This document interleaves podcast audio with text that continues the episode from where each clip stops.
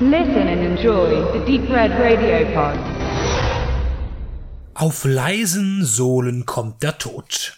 Fuzz von 1972, ein US-amerikanischer Kriminalfilm mit einem Einschlag zur Komödie. Inszeniert von Richard A. Collar nach einem Drehbuch von Ed McBain, der hier seinen eigenen Roman adaptierte. Ed McBain, nur zur Klarstellung, auch aktiv gewesen unter dem Pseudonym Even Hunter und wird auch unter diesem Namen mit Fuzz in Verbindung gebracht. Fuzz ist bereits schon einmal filmisch thematisiert worden und zwar in einer TV-Serie 1961 mit 30 Folgen andauernd und behandelt ja das gleiche Thema. Was ist das Thema?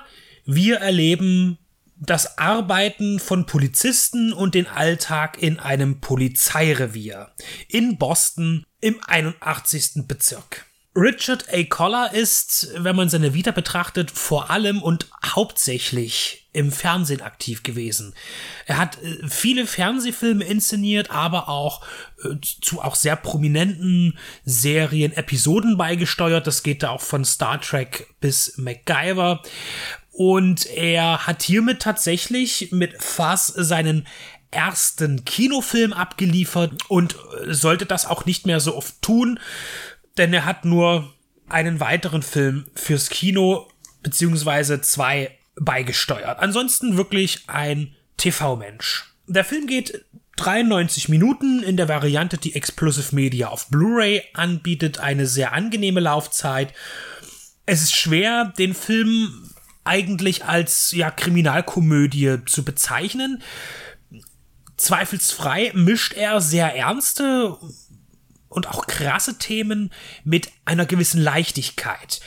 Und er verbindet das Ernste mit dem Lustigen. Allerdings ist er keine Tragikomödie, denn tragisch ist der Film nicht oder, oder besonders dramatisch. Aber er versucht irgendwie einen, einen leicht blinzelnden Blick auf eine doch sehr harte Polizeiarbeit zu lenken. Wir, wir erleben ein, eine Gruppe von Ermittlern. Da ist zum Beispiel dabei Detective Steve Carella, gespielt von Burt Reynolds. Wir haben Detective Meyer Meyer äh, von Jack Weaston äh, interpretiert und Tom Scarrett spielt Detective Burt Kling. Allein diese Kombination ist schon klasse. Es funktioniert sehr gut. Und wir haben dann noch als weibliches Beispiel eines Detectives Eileen McHenry, die von der wunderschönen Rachel Welsh gespielt wird. Und als Gegenspieler The Deaf Man, der taube Mann, äh, tritt Yul Brynner in Erscheinung. Die vier genannten Ermittler agieren in eben ihrem Polizeirevier und es kommt tatsächlich dazu, dass man ähm, einen roten Faden gibt. Und zwar äh, geht es um Erpressung. Es gibt einen anonymen Anrufer. In dem Fall, wir werden später erfahren, es ist der taube Mann, der Deaf Man. Und er fängt klein an und sagt, ich will 5000 Dollar haben, sonst töte ich euren äh, Vorgesetzten da vom Polizeiapparat in Boston. Äh, und ja, man nimmt das so halb ernst und weiß nicht so richtig, wie man das einordnen soll. Ähm, man, man geht auf diese Geldübergabe ein und äh, veralbert aber äh, den, den Erpresser und tut halt irgendwas Wertloses in die in diese äh, Frühstücksbox, die da als Transportmittel gefordert wird. Und kurz danach wird äh, das, das genannte Opfer, der Bedrohte, auch erschossen. Und dann geht es über, über zum nächsten. Man, man will halt den noch den Bürgermeister ranzitieren als Opfer und will natürlich dann mehr Geld haben, also 50.000 Dollar. Und äh, hinter diesen Menschen ist man nun her, um herauszufinden, wer er ist und ihm natürlich zu stoppen, ihn und seine Handlanger.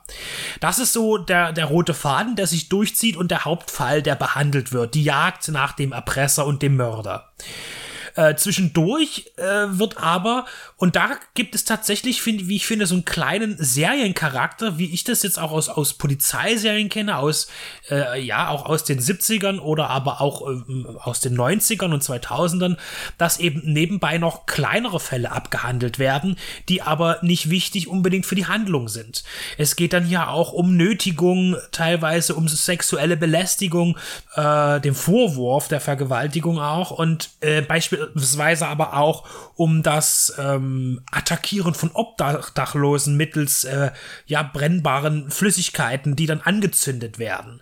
Äh, da ermittelt zum Beispiel Brod Reynolds Charakter undercover und da kommt es auch nicht zu irgendwelchen Witzigkeiten. Das ist ja ein sehr, sehr übles Thema und das wird hier auch sehr strikt ernst behandelt.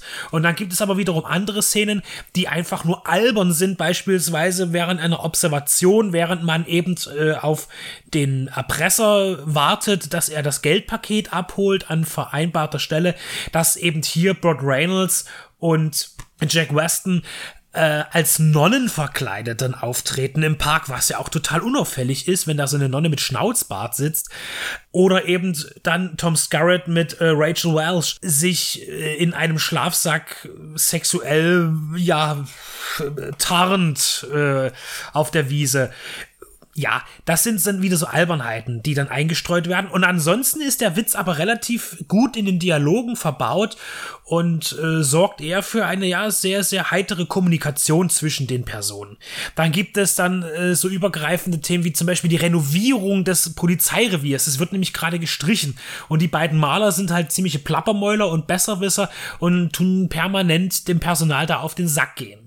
Ähm, das sind eben äh, so Sachen, die vermischt werden. Und das gibt dem Film tatsächlich eine ziemlich schnelle Dynamik und lässt es aber auch nicht an Spannung fehlen. Also tatsächlich erzählt der Film eine spannende, atmosphärische Geschichte und kommt aber immer wieder auf seine kleinen Witzchen zurück. Ernster im Bezug darauf geht man auch ein, zum Beispiel, aber auch nur kurz, auf die Situation von Farbigen in den USA und vielleicht auch dann direkt im Polizeiapparat. Es wird über das N-Wort gesprochen, also einer benutzt es einfach, um einen afroamerikanischen Kollegen zu benennen, als er dabei ist, also ohne dass er das als Beleidigung ansieht, weil er nicht versteht, dass es möglicherweise eine Beleidigung ist und der schwarze Mitarbeiter sagt ihm, pass mal auf, das sagst du aber nie wieder zu mir.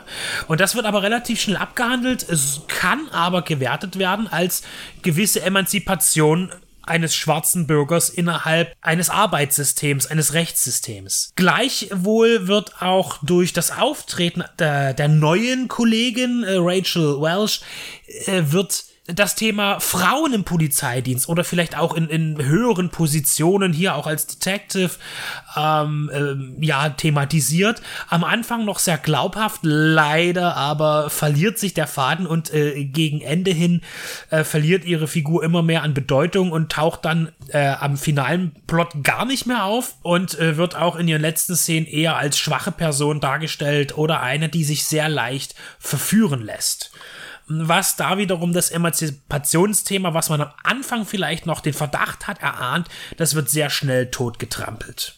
Im Übrigen zu der ganzen inhaltlichen Angabe darf man sich jetzt auch gar nicht vom Klappentext bei Explosive Media täuschen lassen. Da steht nämlich einiges drin, was so gar nicht äh, stimmt oder in, in falscher Reihenfolge aufgeführt wird, ist aber in dem Fall auch egal, weil es nichts dazu beiführt, ob man es nun liest oder nicht und den Film danach sieht. Fass auf leisen Sohlen kommt der Tod.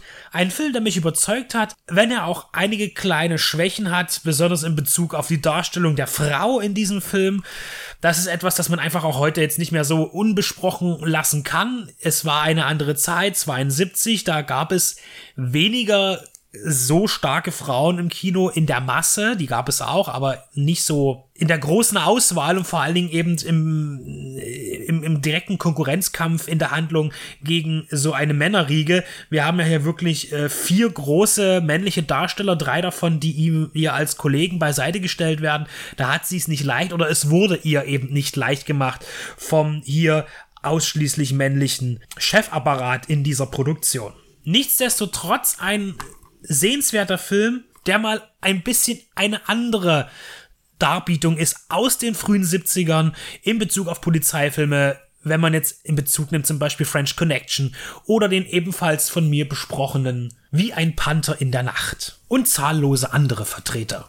Ein schicker variabler Beitrag. Aktuell erhältlich in Deutschland auf Blu-ray Disc von Explosive Media.